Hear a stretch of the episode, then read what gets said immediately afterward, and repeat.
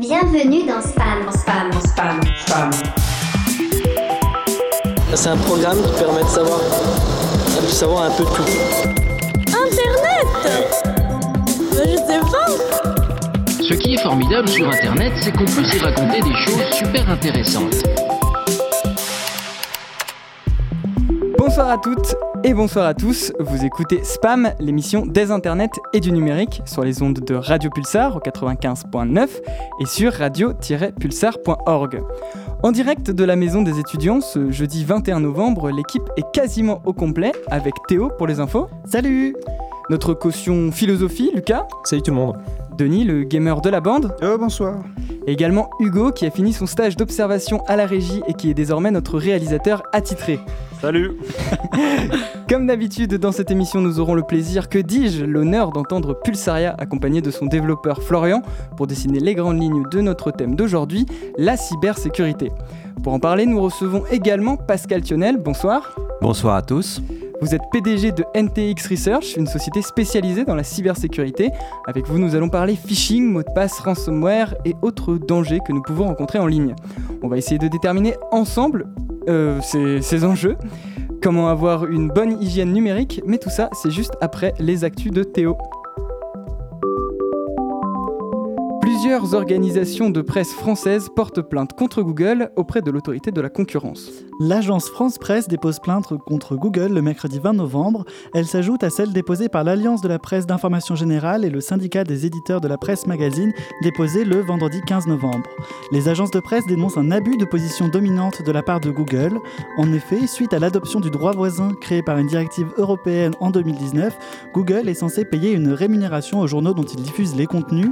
Google a cependant d'emblée refusé de négocier cette rémunération et a imposé aux agences de presse d'accepter que le géant du web puisse diffuser gratuitement leur contenu, sous peine d'être rendus volontairement moins visibles dans les recherches et donc de voir leur contenu beaucoup moins consulté. Cette position de la firme américaine est commune à tous les créateurs de contenu européens. Pour l'instant, seules les agences françaises ont décidé de porter plainte. Le gouvernement lance une application mobile et un site web pour faciliter l'accès à la formation. Le gouvernement lance Mon compte formation le jeudi 20, euh, 21 novembre. Ce site web et application mobile vient remplacer Mon compte activité. Il s'insère dans le cadre de la loi pour la liberté de choisir son avenir professionnel, votée en septembre 2018. Cette loi prévoit également que les personnes ne payent plus avec des heures cotisées mais avec des euros cotisés.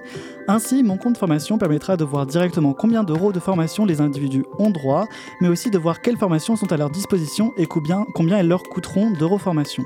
L'objectif est aussi de porter à connaissance les droits de formation des personnes concernées. Actuellement, 600 000 personnes utilisent leurs droits formation sur 8,6 millions de comptes ouverts, indique le compte professionnel formation. 87 personnes ont participé à la deuxième édition du Startup Weekend du 15 au 17 novembre. C'est-à-dire 20 personnes de plus que l'an dernier. Parmi elles, on retrouve deux tiers d'étudiants et un tiers de personnes en situation d'emploi ou créatrices d'entreprises. L'objectif du Startup Weekend est de proposer et monter un projet en un week-end. L'événement de 54 heures est organisé par le réseau des professionnels du numérique et a lieu à Cobalt. Les candidats ont été jugés sur trois trois critères, l'originalité de l'idée, comment la solution proposée répond vraiment à la problématique thématique de cette édition du concours, et ensuite le business model.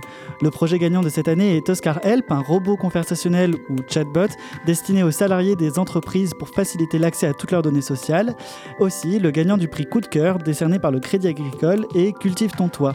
Il s'agit d'un projet de permaculture sur les toits dont le but est de favoriser le bien manger, la nature en ville, l'insertion professionnelle ainsi que le bien-être des agriculteurs. Merci Théo pour ta chronique. Euh, Denis, tu voulais dire quelque chose? Oh, bah, non, non, mais on- je me demande du coup si l'agriculture sur les toits va arriver à sauger bientôt. Ah, bah maintenant qu'il y a le haut débit. ah euh, bah, on peut tout faire maintenant. On est à jour avec Sogé.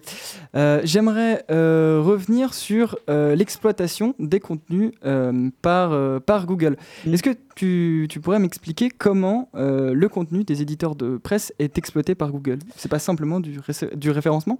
Bah, en fait, euh, là, comme il est exploité, c'est que les contenus, par exemple, je sais pas, vous écrivez un article, vous êtes Le Monde, euh, il apparaît euh, du coup dans les moteurs de recherche, donc notamment Google, et vous avez donc le titre de l'article et vous avez un descriptif, notamment, souvent c'est le chapeau. Donc globalement, vous avez le- l'essentiel des informations. Et non, après, c'est à vous de choisir si vous cliquez dessus ou non. Et donc, si vous cliquez dessus, ça va donner un peu d'argent au journal qui, en gros, avec votre clic, va euh, en gros être payé en publicité. Alors, mais du coup, si vous cliquez cliquez pas, vous avez quand même accès à, une certaine partie de l'information, mais euh, le, le journal ne récolte pas d'argent. Et donc, euh, c'est le problème en fait euh, que, que soulèvent les journaux en disant, bah, nous on crée du contenu, euh, on, fa- on vous permet de rendre votre moteur de recherche attractif, mais en fait, euh, nous on retire rien là-dedans. Donc, on aimerait te payer quand même. Et du coup, euh, Lucas? Comment ça se fait qu'il n'y a que chez les Français que, que ça râle, hein, comme d'habitude, mais euh, que chez les autres pays européens, les, les autres organes de presse européens n'ont pas, ont pas dénoncé en fait, ce, que, ce qui est un peu Google qui force la main aux, organes de presse, c'est pas fou quoi. Ben, c'est vrai que l'explication de pourquoi les autres euh, réagissent pas, euh, j'avoue que je ne l'ai pas. Je pense qu'on peut s'attendre à ce qu'il y ait une réaction de la part d'autres médias euh, européens euh, qui s'engagent dans les mêmes. À la suite de l'AFP. c'est ça. euh, mais je pense que c'est peut-être aussi le temps de monter le, monter le dossier parce que s'ils portent plainte, c'est qu'ils ont un dossier qui est construit et la loi, enfin cette, cette loi-là est assez récente. Il me semble qu'elle a été votée, donc c'est en 2019. C'était aux alentours de mai ou juin 2019. Ouais, c'est une directive européenne. Une directive, oui, c'est ça. Et euh, hormis l'agence France Presse, on a d'autres médias qui se sont engagés dans ce combat. Alors, euh, c'est pas des médias, mais euh, c'est euh, des organisations qui sont dans le, dans le milieu de la presse en général. Donc, il y a l'Alliance de presse d'information générale et le syndicat des éditeurs de la presse magazine. C'est les trois organismes pour l'instant. On va revenir sur ton actualité concernant les formations également. Euh, à qui s'adressent les formations proposées par euh, ton application web là? Eh ben, globalement, Hmm. mon compte formation, en gros, euh, c'est là, ça regroupe un peu toutes les formations auxquelles vous, avez le droit. Euh, ça s'adresse. euh, alors, il y a combien d'actifs en- Je sais plus, je crois qu'il y a 22 millions d'actifs euh, globalement euh, en France. Euh, bah, quand on travaille ou qu'on est chômeur, on a le droit à un certain nombre de formations. Et en gros, euh, ça- cette application s'adresse à toutes les personnes qui ont envie de faire valoir ces droits à la formation. Donc, globalement, n'hésitez pas à les checker euh, pour voir ce à quoi vous avez droit. Euh, un truc que j'ai pas compris, c'est est-ce qu'on peut quand même, on est obligé de passer par cette euh, application à partir de maintenant, ou alors on peut quand même passer par les voies traditionnelles, qui est euh, l'agence Pôle Emploi, le conseiller, la conseillère. oui, Si on est inscrit à Pôle emploi, on peut continuer à. oui, parce que c'est toujours le même souci. Je Mm. pense que, enfin, on en parle souvent dans cette émission. L'électronisme, c'est quelque chose bah, qui existe et qui touche, en plus, probablement les, les- enfin, qui touche les, plus- les couches les plus précaires de la société. Euh, donc, y compris les chômeurs. Je sais pas si c'est forcément une une super super idée de, mettre en avant des outils comme ça qui sont très numériques pour euh, justement les aider à sortir de cette exclusion. Bon.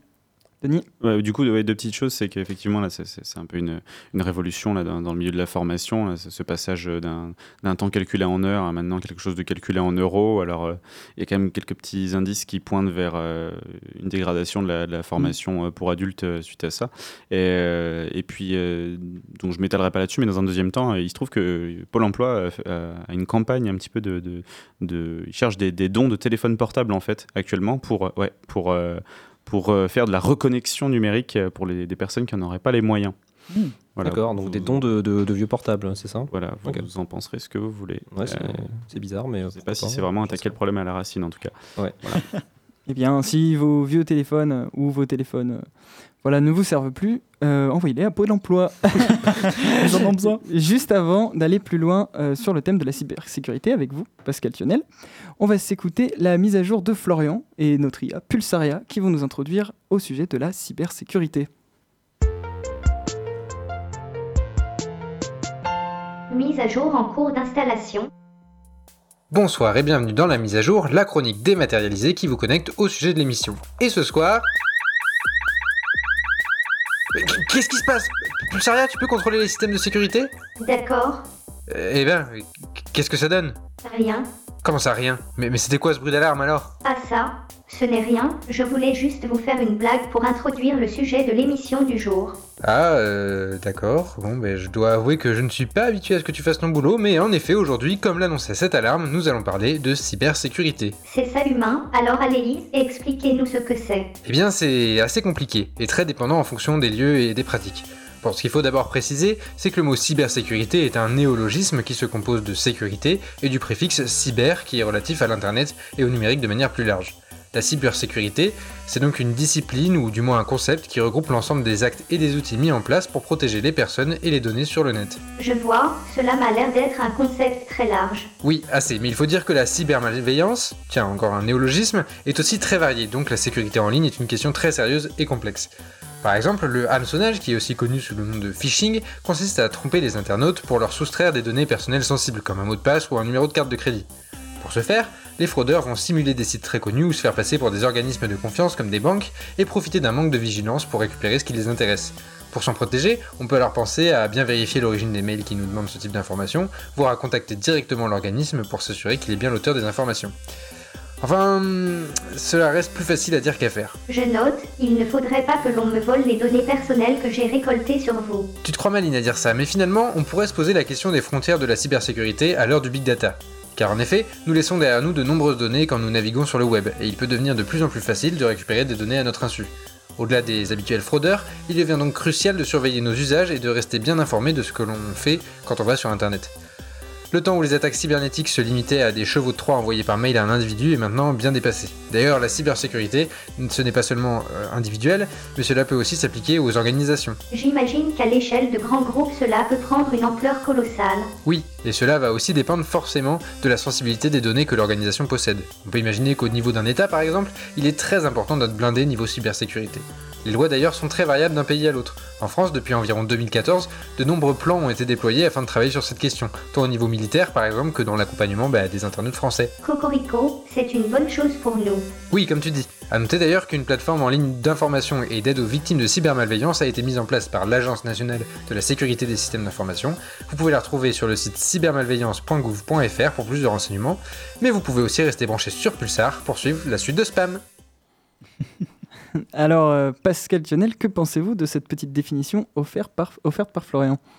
Bah écoutez, je pense que c'est vraiment euh, très, bien, très bien fait parce que ça englobe à la fois euh, effectivement les aspects malveillance qui viennent bien sûr des, de nombreux agresseurs, mais également ce qui se développe aujourd'hui, c'est le fait que de grands acteurs d'Internet vont récupérer vos données, on va dire plus ou moins avec votre consentement, en général plutôt sans votre consentement, ils vont utiliser ces données à des fins commerciales. Donc là euh, est née effectivement une réglementation européenne qui s'appelle le RGPD, Règlement général sur la protection des données personnelles.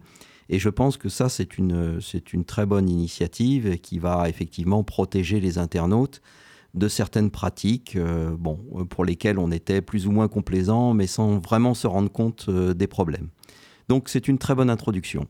On reviendra justement sur le règlement euh, des données, le règlement européen en matière de données. Euh, vous parlez de, mais d'abord vous parlez de consentement des, enfin du consentement des données. Comment, pourquoi on lègue nos données sans, sans notre consentement en fait? Comment on absorbe notre consentement?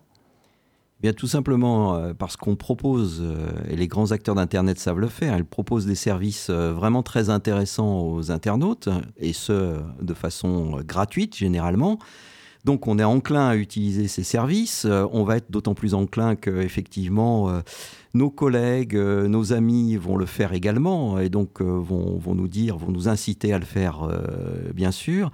Et puis tout simplement pour bénéficier de ces services, ben, il va suffire finalement de cocher une petite croix, de cliquer sur un petit bouton pour consentir à ce qu'on utilise nos données. Mais on ne se rendait pas compte jusqu'à présent euh, à quel point nos données étaient utilisées? On pensait naïvement que peut-être c'était des données qui étaient nécessaires pour les fonctionnements des services. Mais ça va bien au-delà puisque ces données sont monétisées.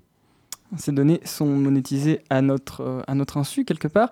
Euh, en ce qui concerne les risques, on a parlé du phishing. du phishing, peut-être qu'il y a d'autres risques qu'un utilisateur comme vous et moi et nous tous autour de la table, on peut être... voilà, on... quel risque on encourt juste à surfer sur euh, le web finalement. Alors effectivement, hein, le, hameçonnage a été, a été indiqué, c'est un des, un, des risques, un des risques majeurs parce qu'il fait appel finalement à notre, à notre bon sens et, avoir un, un, petit peu de, de, conscience des risques, ce qui n'était pas le cas jusqu'à présent, mais maintenant je pense que euh, de plus en plus les internautes deviennent méfiants et c'est une bonne chose.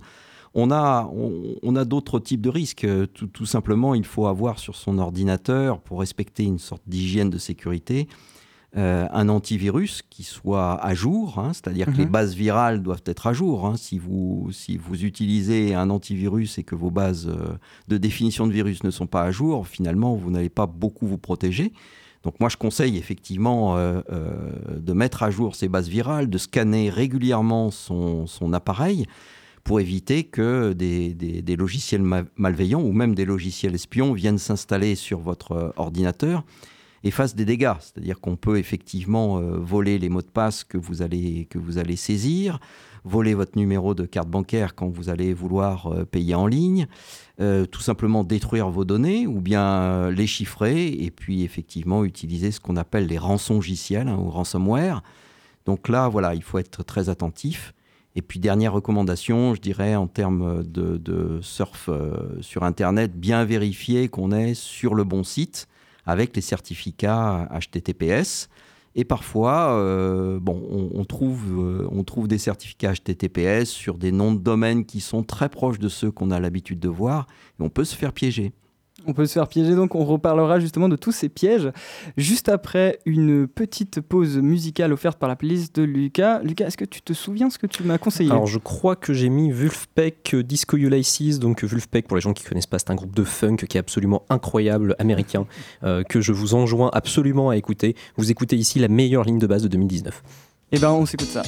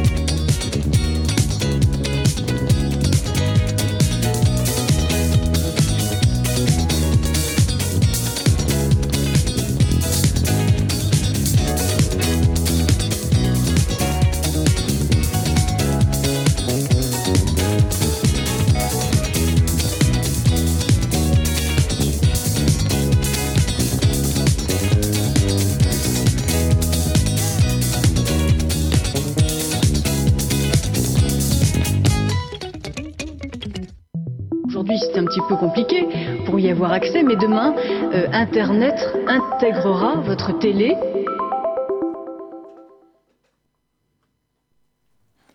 Euh, vous êtes toujours sur Radio Pulsar. On vient de s'écouter Disco Ulysses par Wolfpack.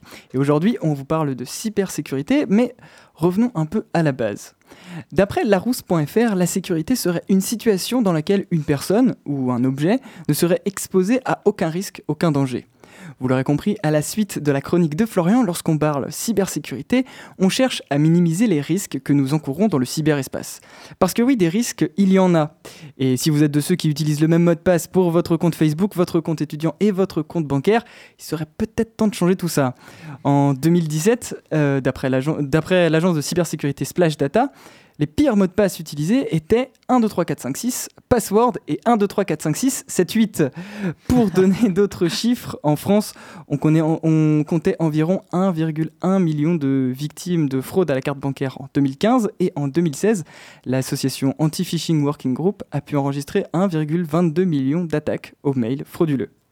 Pour parler de cybersécurité, nous sommes avec Pascal Thionel, PDG de la société NTX Research, euh, société spécialisée dans le domaine. Pascal Thionel, vous êtes également à l'origine des technologies de sécurité XI, et PKI 2.0, dont nous aurons l'occasion de reparler. Alors avec vous, on va commencer par parler des enjeux pour l'utilisateur et reviendra ensuite sur les organisations. Euh, ma première question concerne les usages et la prévention des dangers en ligne. Tout simplement, comment on sensibilise les utilisateurs aux enjeux de la cybersécurité aujourd'hui? Alors effectivement, c'est très difficile parce que en général, euh, la, conscience vient avec les problèmes. C'est-à-dire que quand on a été euh, attaqué, quand on a été soi-même une victime, effectivement, on devient euh, très consciente de, des problèmes qui peuvent se poser et des conséquences surtout. Euh, donc c'est vrai que euh, sensibiliser les gens, c'est la, première, euh, la première des choses à faire. Et la sensibilisation, elle se mesure avec les enjeux. C'est-à-dire que plus l'enjeu est grand et plus vous allez être sensibilisé en cas de, en cas de problème sur ces enjeux.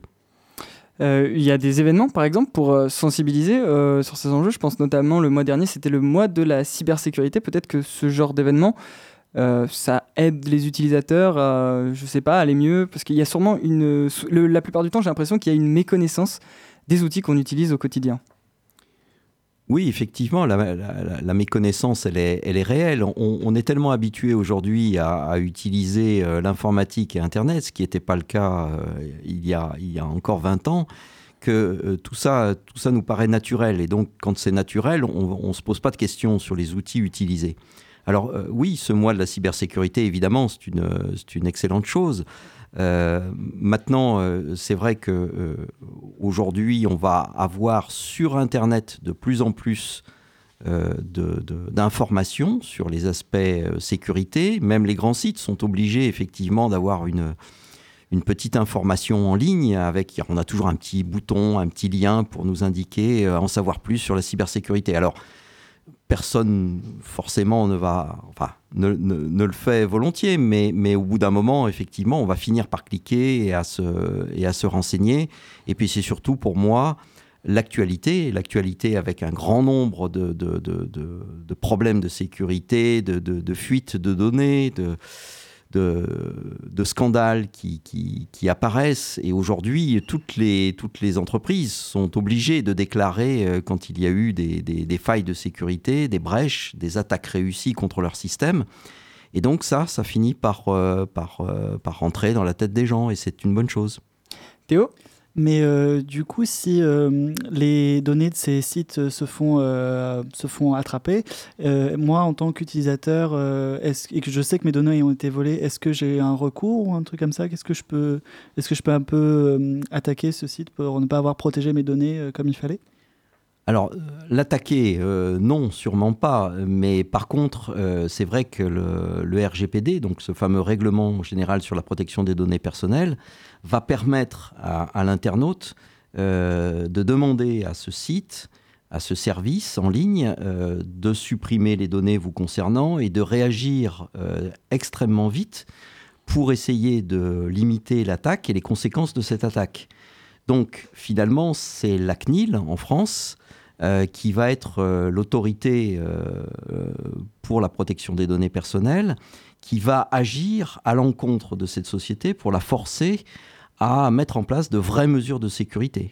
Donc pour vous, je dirais, c'est la démarche reste individuelle. Elle va être tout simplement de réagir très vite en changeant vos mots de passe et en, en observant avec grande attention ce qui se passe sur vos comptes en ligne. Lucas euh, On parlait de mots de passe tout à l'heure. Vous, vous conseillez quoi euh, comme euh, utilisation de mots de passe? Alors, ne nous, donnez pas le vôtre, hein, mais, mais qu'est-ce qu'on doit faire? Multiplier les caractères Faire des mots de passe très longs Faire des mots de passe avec des caractères spéciaux un peu bizarres? Alors, bon, ça, effectivement, c'est un petit peu la, tendance, mais en, réalité, effectivement, ce qu'il faut éviter surtout, euh, c'est les mots de passe les plus utilisés. Donc, euh, on, l'a dit tout à l'heure, ça, a été, très bien dit, on va éviter euh, les mots de passe utilisés par tout le monde, password, etc. La réalité, c'est qu'il faut forcément avoir un mot de passe différent par service utilisé, ça c'est le premier conseil. Le deuxième conseil, c'est de pouvoir utiliser dès que l'on peut de l'authentification forte. C'est-à-dire, en fait, une authentification qui va reposer sur plusieurs facteurs, au moins deux facteurs sur les trois, hein, donc ce que l'on possède, euh, ce que l'on connaît euh, euh, et, ce que, et ce que l'on sait. Alors, donc, et ce que l'on est, pardon. Et donc, ce qu'on appelle l'authentification forte, c'est une authentification multifacteur qui va au moins avoir deux facteurs sur les trois. Donc, tant que c'est possible, utiliser au maximum l'authentification forte qui n'est pas encore très déployé aujourd'hui. Pour moi, le mot de passe statique, c'est condamné à terme. Il va falloir changer de technique. On peut peut-être évoquer aussi les gestionnaires de mots de passe. C'est peut-être une solution aussi pour se protéger efficacement? Oui, c'est une première solution effectivement hein, qui permet euh, d'avoir une multiplication de mots de passe euh, très complexes et donc robustes et finalement de les garantir par l'utilisation d'un seul grand mot de passe robuste qui vous donne accès à votre gestionnaire de mots de passe. Donc c'est une première solution, il faut bien sûr l'utiliser. Maintenant, encore une fois, la vraie solution, ce sera d'aller vers des mots de passe dynamiques. Et les mots de passe dynamiques, vous les obtiendrez avec des solutions d'authentification fortes. Donc, euh, ok, d'accord. Euh, on parlait tout à l'heure des antivirus. Alors, est-ce que si j'ai un bon antivirus, c'est bon, je suis protégé de tout danger en ligne Il m'arrivera rien? Alors non, tout d'abord, il euh, n'y a pas de mauvais antivirus euh, réellement quand on voit aujourd'hui les, produits qui sont proposés, que ce soit aussi bien AVG, Kaspersky, euh, Avast, etc. On, a des produits qui sont très bons. La, vraie difficulté, c'est effectivement, encore une fois, d'avoir mis à jour les bases, les bases de définition de virus, parce que si vous ne le faites pas, l'antivirus, lui, va se référer à des bases obsolètes et euh, ça va devenir au fil du temps une passoire. Ensuite, il faut prendre le temps de bien scanner son disque dur, même si on ne vous le propose pas de le faire. Alors oui, c'est pénible, effectivement, ça va prendre une heure, mais il faut le faire euh, voilà, avant, avant d'aller se coucher, par exemple. On peut prendre. Euh, moi, je, pense, quand on pense aux antivirus, je, je, pense à la petite rivalité Apple, donc, donc macOS et Windows. Est-ce que c'est vrai ce cliché qui veut que on est plus facilement euh, piratable sur un système d'exploitation Windows? Non, on n'est pas plus facilement piratable euh, sur un système d'exploitation Windows. C'est simplement qu'il est, plus euh, déployé au niveau mondial et que forcément, plus il y a d'acteurs qui utilisent un système d'exploitation et plus les enjeux sont importants. Donc euh, non, non, tous les, tous les systèmes d'exploitation sont, sont, vulnérables et il faut, il faut, il faut se garder de se, de se sentir protégé sous un système d'exploitation en particulier. Je le rappelais tout à l'heure, vous êtes à l'origine de la technologie XC Authentication, euh, qui, d'après votre site, fonctionne selon un protocole défi-réponse et met en échec toute tentative de cryptanalyse par écoute de ligne. Alors, qu'est-ce que ça veut dire concrètement, sans rentrer dans les détails techniques? Vous parlez d'écoute euh, en ligne, de cryptanalyse. Euh, vous pouvez revenir sur ces termes? Oui, l'écoute de ligne, c'est tout simplement le fait de savoir que sur Internet, on a affaire à un réseau ouvert et que donc il est très facile de l'écouter. Et donc, euh, si, euh, si des professionnels le font, euh, évidemment, les pirates vont le faire également et vont voir circuler en fait toutes les trames qui, avec toutes les données qui circulent. Donc, si vous avez un mot de passe statique, même s'il est chiffré, qui va passer sur, la, sur la ligne, eh bien, s'il est écouté, il sera facile à un pirate de rejouer ce mot de passe, même s'il est chiffré. Donc je ne vais pas rentrer trop dans les détails, mais en tout cas, des techniques permettent de, le faire. Donc euh, la bonne protection, c'est bien d'avoir un mot de passe dynamique qui va changer à chaque fois que vous allez vous connecter à un service, à chaque fois que vous allez faire un paiement en ligne, il faut que ce mot de passe change. Pourquoi? Parce que s'il est écouté, il va être rejoué, il ne fonctionnera pas sur la session suivante. Peut-être euh, chiffré, peut-être que vous pourriez revenir sur la définition du terme. Par exemple, la différence entre chiffré et crypté. Voilà, alors en fait, chiffré, ça veut dire que on parle de chiffrement, déchiffrement. C'est le terme, euh, le terme professionnel à utiliser. En fait, cryptage, c'est un, c'est un terme qui n'est pas euh, conseillé au niveau, au niveau professionnel. On parle de décryptage quand on va casser un code. On parle de déchiffrement quand on va déchiffrer euh, une valeur chiffrée avec le, la bonne clé, tout simplement. Très bien. Alors, quand on aborde le sujet de la cybersécurité, la plupart du temps, on pense au PC, fixe ou portable, mais en réalité, les enjeux vont bien au-delà. On peut penser aux petits ordinateurs qu'on a dans nos poches, mais également à la maison de demain, la maison connectée, aux ordinateurs présents dans les voitures, mais également aux objets connectés. Comment on protège tous ces dispositifs qui ont su prendre une place importante dans notre quotidien? Alors, vous avez parfaitement raison de le dire. Euh, on s'est habitué aujourd'hui à protéger euh, nos ordinateurs. Euh, on se méfie moins de nos smartphones qui nous accompagnent en permanence. Et effectivement, aujourd'hui, on voit exploser le- les objets connectés, notamment dans, dans le domaine de la domotique. C'est vrai aussi dans le domaine industriel au niveau des systèmes dits SCADA.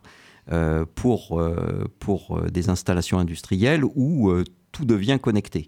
Alors, euh, comment on s'en protège? Tout simplement en demandant euh, aux fabricants de ces, produits, de ces solutions connectées, de ces solutions domo- domotiques, de se mettre dans l'esprit d'Internet. Et aujourd'hui, Internet, c'est un réseau qui est ouvert, qui n'est pas protégé par définition, et donc il convient absolument de s'y mettre. Et aujourd'hui, on a un gros retard au niveau des solutions euh, domotiques qui sont protégées, qui sont proposées dans le domaine de la protection. Lucas Donc méfiance, euh, si, si vous achetez un, un frigo connecté, euh, peut-être regardez-le avec euh, un, petit peu de, un petit peu de méfiance au cas où il vous attaque. Alors, vous, vous rigolez en parlant d'un réfrigérateur, mais vous savez que par exemple, un congélateur qui serait mis euh, en panne sans vous informer pendant euh, un certain nombre d'heures va faire décongeler les aliments, vous le remettez en route par piratage au moment opportun et vous allez manger des aliments qui vont vous empoisonner. Donc oui, un réfrigérateur est capable de vous attaquer. Denis Non, moi, ce qui me terrifie, c'est, j'imagine, un système de chauffage euh, euh, connecté et qui pourrait nous, nous tuer de, de chaud. Dans ton voire, sommeil, euh, ouais, euh. dans mon sommeil. euh, terrifiant. Non. terrifiant. On mais... peut tout imaginer. Mais on peut tout imaginer. Et, Tout- qui, et qui bloquerait les fermetures des portes. euh, Demain, demain, tout sera connecté, donc on peut tout imaginer. Euh, on va revenir sur la question des grandes plateformes. Euh, avant de passer à la suite, Euh, en 2018, euh, le géant du web, Facebook, a été victime d'une attaque informatique de grande ampleur. En effet, les données personnelles de 50 millions de comptes ont pu être récupérées par les pirates. L'ancien réseau de, social de Google avait subi l'année dernière une attaque du même genre. Est-ce qu'on peut encore faire confiance aux géants du web pour assurer la sécurité de, nos données finalement? Si des plateformes comme Google ou Facebook se font, se font pirater, est-ce qu'on n'est pas déjà foutu? Alors, on n'est jamais foutu, mais effectivement, euh, je, pense qu'on on doit éviter l'angélisme qui consiste à, à penser que les grands acteurs sont forcément des gens euh, qui sont au fait euh, des dernières avancées en matière de cybersécurité. On prend, moi je prends souvent comme exemple non pas Facebook, mais plutôt euh, les banques. On se dit qu'aujourd'hui on a tous notre compte en ligne euh, pour euh, pour, pour avoir accès à nos, à nos informations bancaires sur Internet, ce qui est très pratique. Et je ne pense pas aujourd'hui que les banques soient des organismes vraiment, vraiment impliqués dans la cybersécurité. Ils ne font pas leur maximum. Donc je pense que euh, la plupart des grands acteurs utilisent beaucoup de budget pour communiquer sur le fait qu'ils sont très sécurisés et qu'on peut leur faire confiance, un peu moins de budget sur la réalisation d'une cybersécurité euh, réelle. Théo? Et euh, du coup, euh, si on veut travailler dans le milieu de la cy- cybersécurité, euh, comment est-ce qu'on fait pour se former euh, à, à- cette question-là, euh, à ces techniques?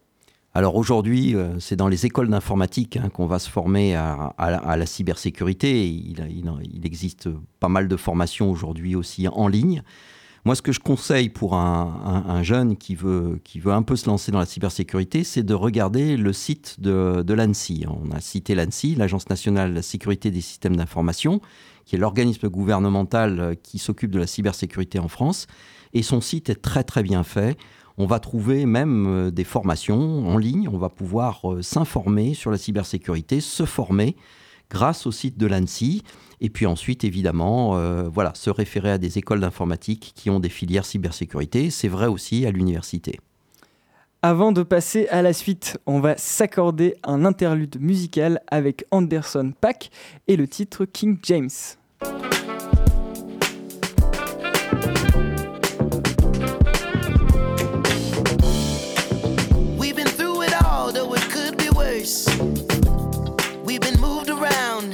In a state of alert.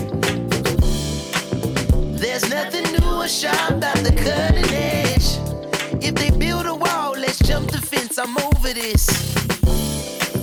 Cold stairs can never put the fear in me. What we built here is godly.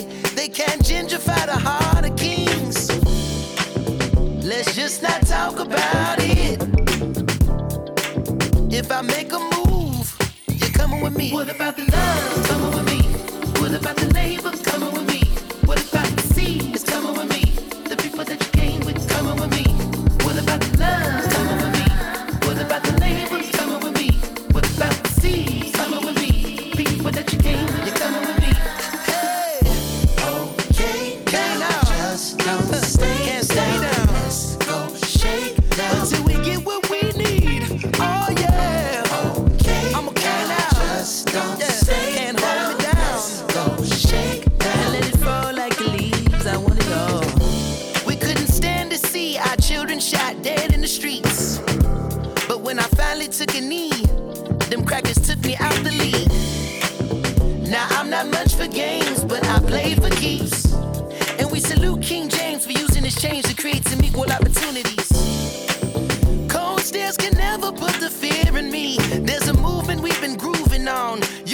You can move or stay your ass asleep.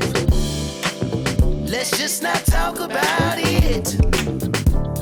Everything they tried to hide, we're taking back for yours and mine.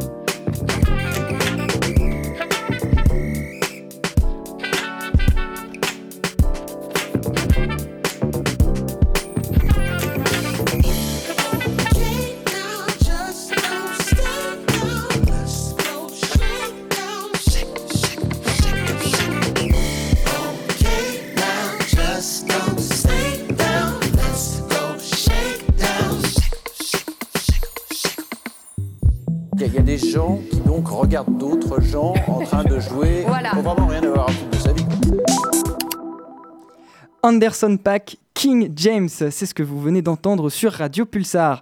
Vous êtes dans Spam et on vous parle cybersécurité. Il a eu l'idée folle d'associer philosophie et numérique. Et dans Spam, on aime beaucoup ça. En cette journée mondiale de la philosophie, il est roi. J'arrête tout de suite de vanter ses mérites. J'arrête tout de suite de vanter ses mérites. Avec toi, Lucas, on va se demander si la cybersécurité, c'est vraiment de la sécurité. Oui, donc euh, ce soir on parle de cybersécurité. Je dois bien vous avouer qu'avant de faire quelques recherches pour cette émission, le concept était vraiment très vague pour moi. Je pensais que l'univers de la cybersécurité se résumait en gros aux virus, aux antivirus, mais pas beaucoup plus que ça. Et du coup, la première chose que je me suis dit à moi-même en faisant ces recherches, c'est que le concept de cybersécurité, il concernait des pratiques et des objets qui sont très très différents les uns des autres, et qu'à cause de ça, je pense qu'elle n'a pas grand-chose de sécuritaire. Euh, C'est-à-dire, pourquoi est-ce que la cybersécurité serait pas vraiment de la sécurité? Eh bien, d'abord parce que c'est un concept très large. On trouve de la cybersécurité au moins à trois échelles différentes. Au niveau individuel, d'abord, on en a parlé tout à l'heure, c'est la sécurité par les antivirus et plus largement par les logiciels de protection contre les malwares. On trouve ensuite la cybersécurité au niveau d'organisation, donc d'entreprise par exemple. Aujourd'hui, les plus grandes entreprises de la planète investissent des sommes colossales afin de garantir plus ou moins leur sécurité et celle de leurs clients sur leur réseau. Enfin, le dernier échelon de la cybersécurité, elle se fait au niveau des États. Et là, c'est particulièrement complexe, puisque rien n'est vraiment encadré ou normalisé. Si toutes les grandes puissances se sont dotées de capacités de cyberdéfense et de riposte, il est bien euh, compliqué d'en connaître la nature exacte. On voit donc que derrière euh, ce mot se cachent des pratiques très hétérogènes. Bon, très bien tout ça, mais ce sont des dispositifs qui garantissent la sécurité finalement. Eh bien, pas vraiment. En tout cas, ce serait faire un contresens commun sur le concept de sécurité. Déjà, il convient de ne pas confondre la sécurité et la sûreté. La sécurité, c'est le fait de se prémunir contre un maximum de risques accidentels. En revanche, la sûreté, c'est le fait de se prémunir contre des risques malveillants. Les deux termes se différencient par la nature des risques contre lesquels ils luttent. Mais au-delà de la nuance de sens entre ces deux mots, la cybersécurité n'est pas de la sécurité pour une raison structurelle. En effet, la sécurité telle qu'elle est conçue dans nos sociétés libérales est plus pensée comme un cadre que comme un dispositif ou une mesure. Je m'explique. Notre concept de sécurité, on l'hérite en bonne partie de John Locke, un, penseur libéral anglais du XVIIe siècle. Pour lui, le seul et unique rôle de l'État est d'assurer la sécurité des biens et des citoyens. Cette sécurité a pour but de maximiser la liberté des individus en garantissant que la liberté de chacun ne nuise pas aux libertés des autres. Pour que l'État soit légitime, il doit donc rester dans son rôle. S'il, se met, s'il ne se met plus en place pardon, la sécurité, les individus sont en droit de se faire justice eux-mêmes, et c'est le retour à l'état de nature. S'il outrepasse son rôle, les individus privés de liberté ont le droit de renverser l'État et de retourner à l'état de nature.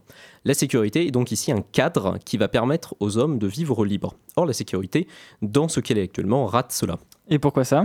C'est certainement la faute de la forme intrinsèque du web. Son architecture en réseau ouvert empêche les États de réellement garantir un cadre de sécurité sur Internet. En effet, cette sûreté, elle est gérée de manière anarchique et multipolaire. Des dispositifs de cybersécurité, ils existent à tous les niveaux, comme euh, je l'ai montré un petit peu avant.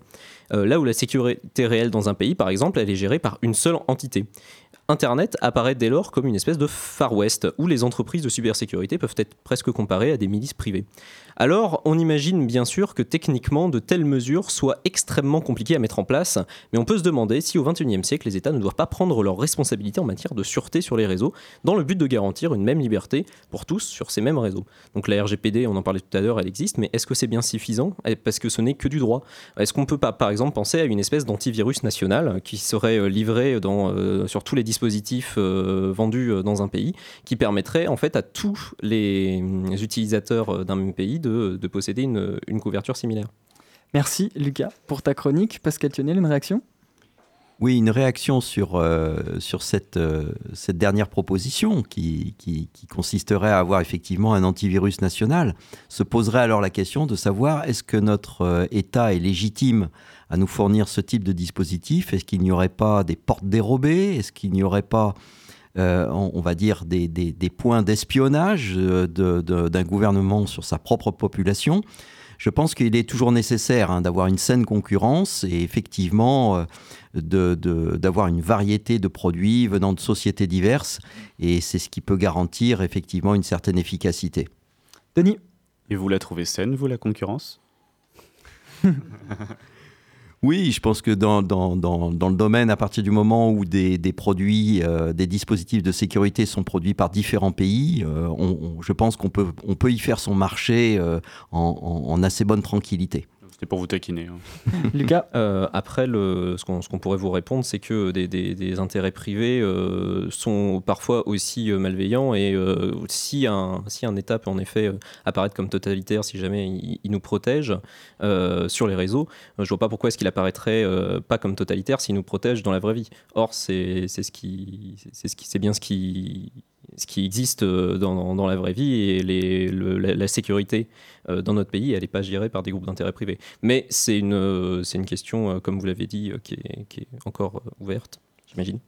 Euh, Denis, il me semble que tu avais une question pour notre invité euh, hors antenne. Oui, euh, absolument. Du coup, je vais la poser maintenant. Mais imaginons le cas d'un jeune homme de mon âge, d'environ 25 ans, un peu plus, qui se dit bah, puisque je ne fréquente pas de site à risque, pourquoi alourdir le fonctionnement de mon ordinateur avec un antivirus qui, de surcroît, étant souvent gratuit, parce que j'ai pas envie de payer d'antivirus, pourquoi m'alourdir de, de cette charge-là alors que je ne, voilà, je ne fréquente rien de dangereux n'y a, pas de risque.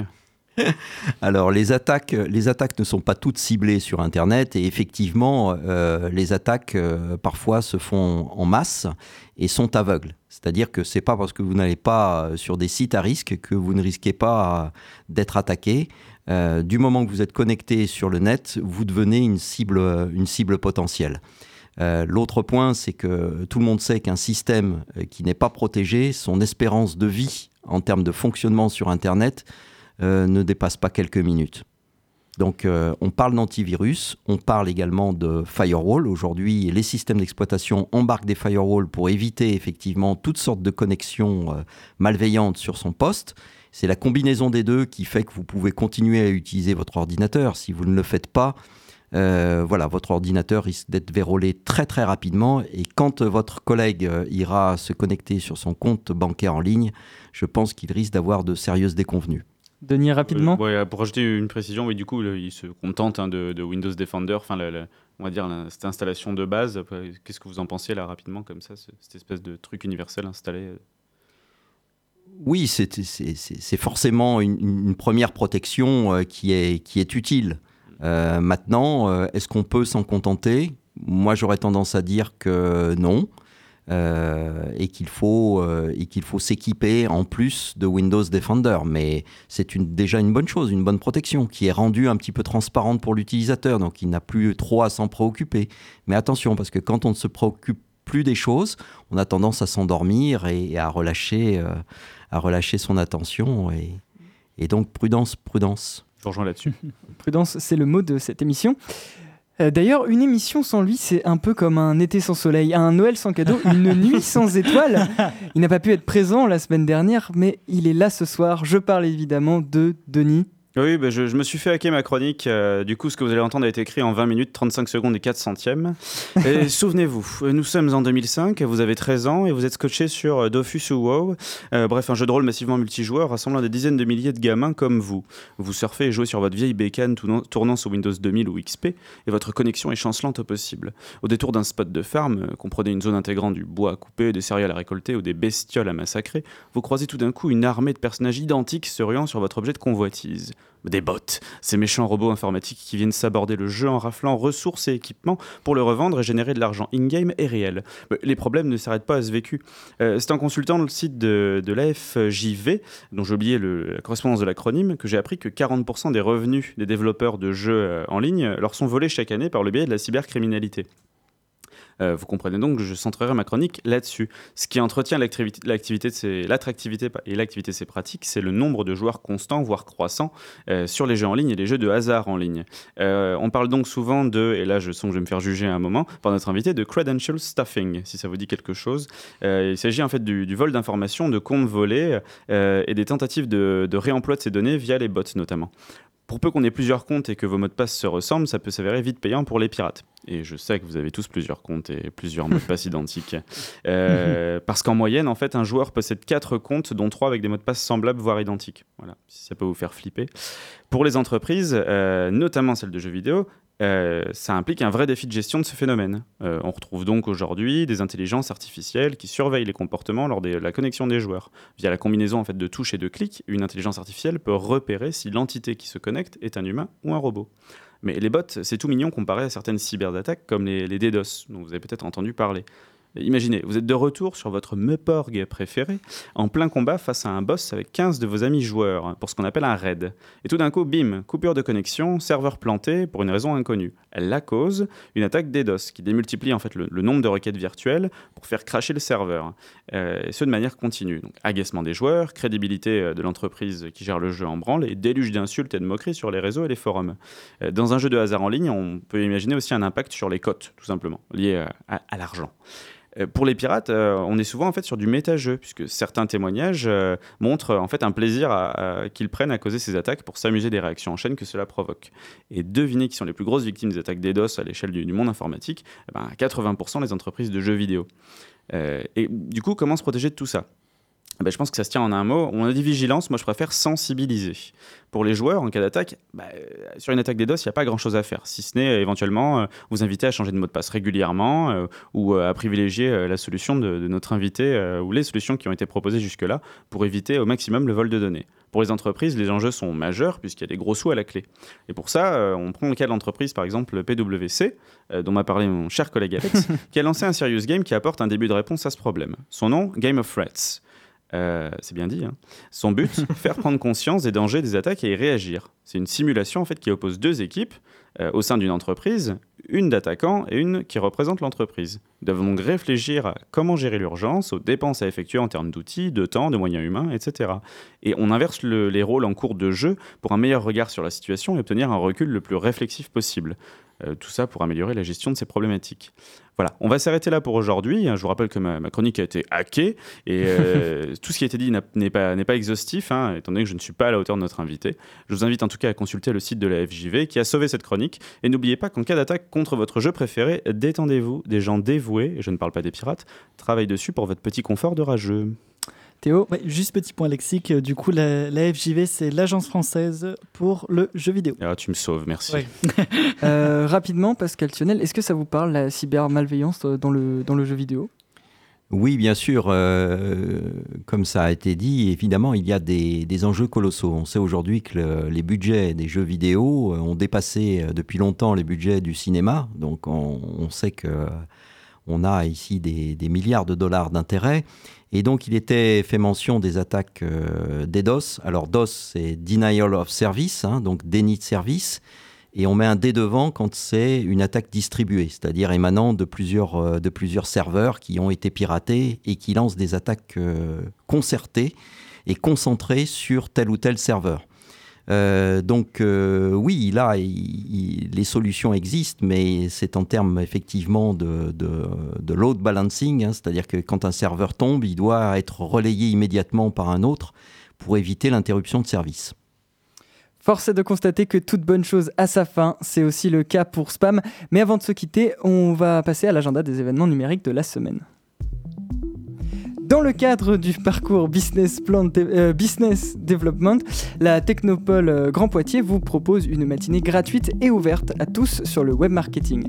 Cette matinée de sensibilisation au marketing 2.0 se déroulera à Cobalt le 25 novembre et c'est sur inscription. Plus d'infos sur cobaltpoitiers.fr. Si vous êtes novice avec les outils numériques et que vous possédez une tablette, l'espace Mendes France vous propose un atelier pour apprendre à apprivoiser la bête. Si vous êtes intéressé, c'est le 26 novembre à 18h30. Pour les passionnés des données, Grand Poitiers organise un concours sur l'open data. Pour résumer brièvement l'événement, le concours Acavis, c'est un défi lancé à des participants au savoir-faire varié pour transformer des jeux de données en représentations graphiques simples et les rendre ainsi compréhensibles par tous. Vous avez jusqu'au 28 novembre pour vous inscrire et c'est sur data.grandpoitiers.fr. Pascal Sionel, merci d'avoir accepté de discuter avec nous de cybersécurité. Merci pour votre invitation. Il est temps pour nous de laisser l'antenne à Glitch juste après le, morceau, du, juste après le morceau Jubilee Street de Nick Cave and the Bad Seeds. Chers auditeurs, on se retrouve la semaine prochaine à la même heure. Salut Bonsoir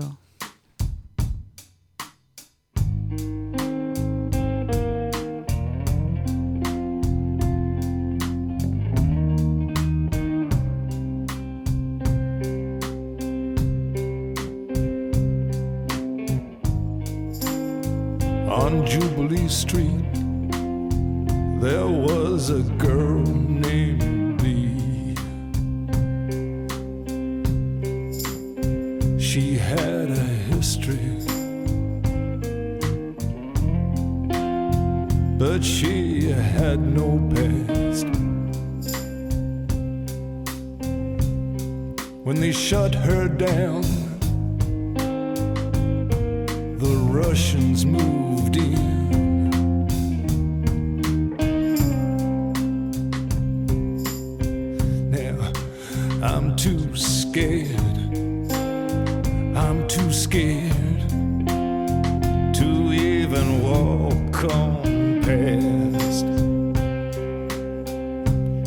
She used to say,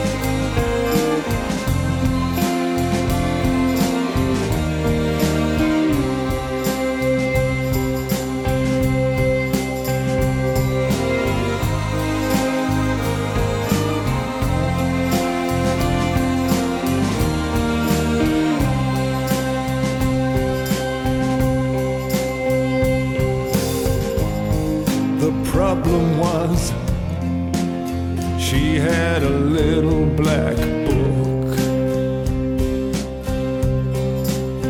and my name was written on every page. Well, a girl's gotta make ends meet, even down Jubilee Street.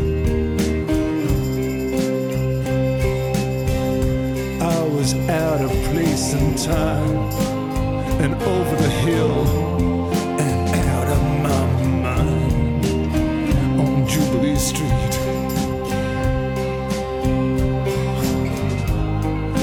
I ought to practice what I preach.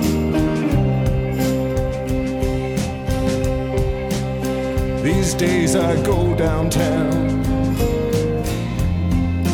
in my tie and tails.